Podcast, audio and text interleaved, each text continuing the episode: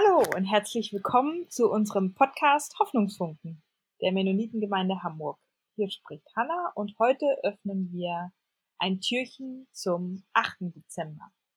Ich begrüße ganz herzlich äh, Nicole. Hallo Nicole. Hallo. Hallo.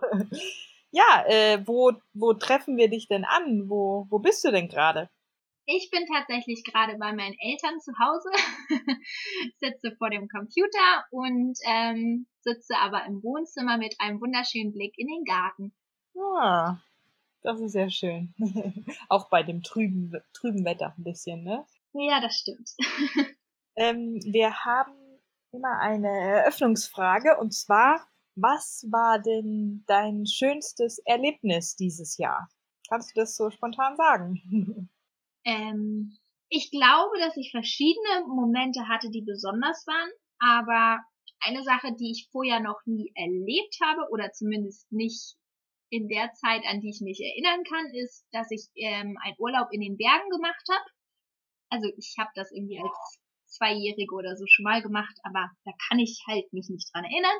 Und deswegen war das für mich jetzt was total Besonderes, weil ich ähm, ja, dort wandern war und irgendwie ganz viel frische Luft hatte, ganz viel Natur um mich herum und das alles machen konnte trotz Corona. Aber das Schöne war halt, dass wir Wanderwege sozusagen aussuchen konnten, wo nicht ganz viele Menschen sind und dadurch ähm, ja einfach die Natur genießen konnten und trotzdem irgendwie Urlaub haben konnten, obwohl Corona-Zeiten sind.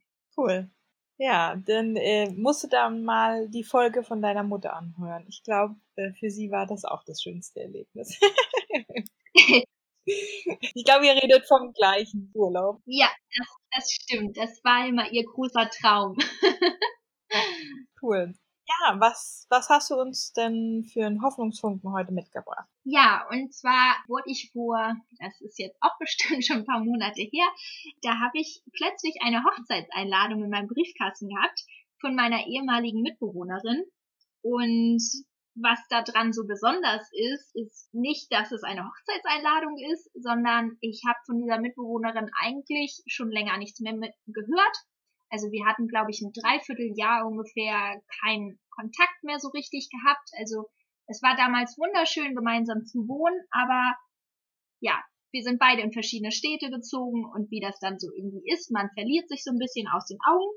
Und ich habe mich in dem Moment extremst darüber gefreut ja. und habe dann einfach nachgedacht, ja, was bringt mir denn jetzt diese Freude oder warum bin ich denn jetzt so glücklich? Es ist irgendwie dieses Gefühl, jemand denkt an mich, ein Mensch, den ich mal total gern hatte und irgendwie aber ja einfach ja so ein bisschen vergessen habe sozusagen in dem Moment. Also ich hatte sie irgendwo immer im, noch im Kopf, aber es war so, sie, sie war halt nicht präsent in meinem Alltag.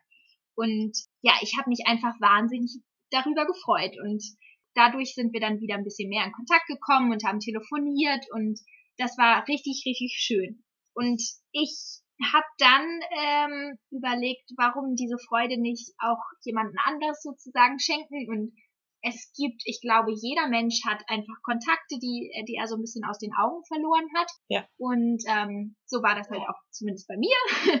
Und ich habe dann mal, also weil ich diese Freude sozusagen weitergeben wollte, habe ich einfach Karten geschrieben. Und zwar Postkarten, auf denen stand vorne halt drauf, ähm, in so wunderschöner Schrift, schön, dass es dich gibt. Und ja, dann habe ich halt einfach fünf Personen, die, die mir einfielen, die ich einfach, von denen ich lange nicht mehr wusste, was machen die jetzt eigentlich und so weiter, aber zum Glück halt eine Adresse hatte, weil es waren ja zumindest mal Freunde oder Bekannte. Und habe denen einfach geschrieben und bin halt so wieder mit denen in Kontakt gekommen. Und das ist sozusagen mein kleiner Hoffnungsfunke, also ja ja gerade wo man einfach nicht in diesem stressigen Alltag ist, wo man äh, hier mal ins Café mit Freunden geht und da das und jenes und sonst was hat, sondern ja auch ein bisschen mehr zumindest zu Hause ist, also ist in meinem Fall auf jeden Fall so, ähm, finde ich, kann man sich an solche Momente halt total, ähm, ja, also die nutzen und so habe ich irgendwie anderen Menschen diesen Hoffnungsfunken auch weitergeben können oder diese Freude. Und das ist dadurch heute mein kleiner Hoffnungsfunke für euch. ja, das, also du hast, du hast Hoffnungsfunken verschickt. Ja, das ist toll. Genau. Ja, ich, ich glaube, das haben viele, viele gemacht, ne? Ja, dass sie wieder Briefe geschrieben haben, ne? Das ist, ja. das ist toll, ja. Ja, aber ich ähm, weiß gar nicht, ob so viele auch das wirklich an Leute geschrieben haben, von denen sie schon lange nichts mehr gehört haben. Ja. Also, äh, das fand ich halt so besonders, also von dieser Freundin, wie gesagt, ich hatte ewig nichts mehr von ihr gehört und ja. wusste auch so gar nicht, was geht bei ihr gerade, was passiert gerade und ähm, so hat das sozusagen angefangen und deswegen dachte ich, ich gebe vielleicht auch hier mal an die Zuhörer die kleine Challenge an sich selbst mal nachzudenken, äh, von wem hat man denn schon lange nichts mehr gehört und wie könnte man denn vielleicht auch dieser Person, ja, vielleicht durch eine Postkarte oder so auch so eine Freude und äh, diese schönen Gefühle weitergeben. Also das ist keine, keine Pflicht, aber vielleicht hat man ja so jemanden, dem man sowas gern weitergeben würde und dachte ich, gebe ich einfach hier mal weiter. ja, und ich habe eigentlich auch die Erfahrung gemacht, manchmal, wenn man jemand so aus dem Auge verloren hat, dann denkt man, oh, jetzt ist es zu spät, sich zu melden oder so, oh, jetzt, jetzt sind schon so viele Jahre, jetzt kann ich mich auch nicht mehr melden. Und wenn man sich aber dann trotzdem meldet, dann freut sich eigentlich das Gegenüber meistens voll auf, ne? Also meistens nicht zu spät. Ja. Ja. ja. Stimmt, da hast du total recht. Das passiert mir manchmal auch, wenn ich bei WhatsApp gefühlt irgendwie, ich hatte eine Nachricht und die habe ich bekommen und dann war ich aber mit was anderem beschäftigt und wollte später in Ruhe antworten und dann hat man das so ein bisschen aus den Augen verloren. Und äh, da passiert mir das immer wieder, dass ich mir dann sagen muss, hey, die Person wird sich trotzdem noch freuen, wenn ich ihr antworte, auch wenn es jetzt einfach ja. deutlich später ist.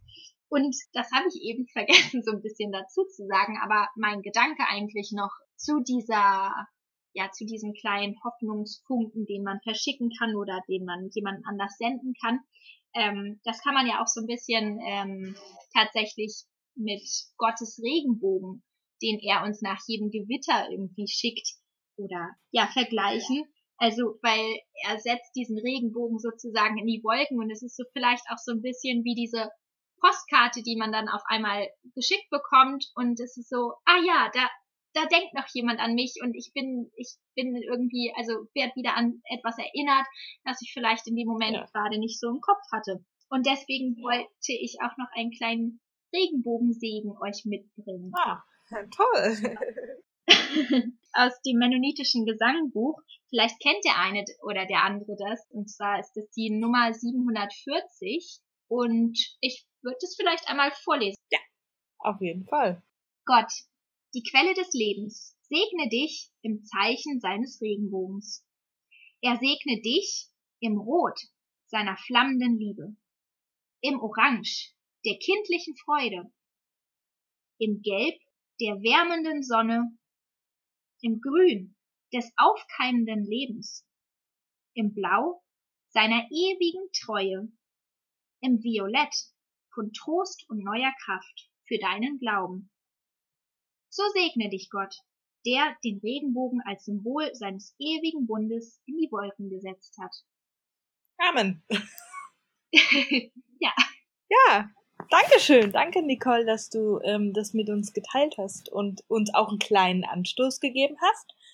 Es ist vielleicht für die Adventszeit eine ähm, tolle Motivation, sich da ein bisschen aufzumachen, Zeit zu nehmen, bisschen äh, Karten schreiben, und kleine Hoffnungsfunken und Regenbogen zu verschicken. ähm, ja, willst, willst du noch was sagen oder äh, warst du fertig? Nee, ich war fertig. danke, danke für deine Zeit und für deine Worte. Und ja, dann sage ich mal Tschüss. Tschüss.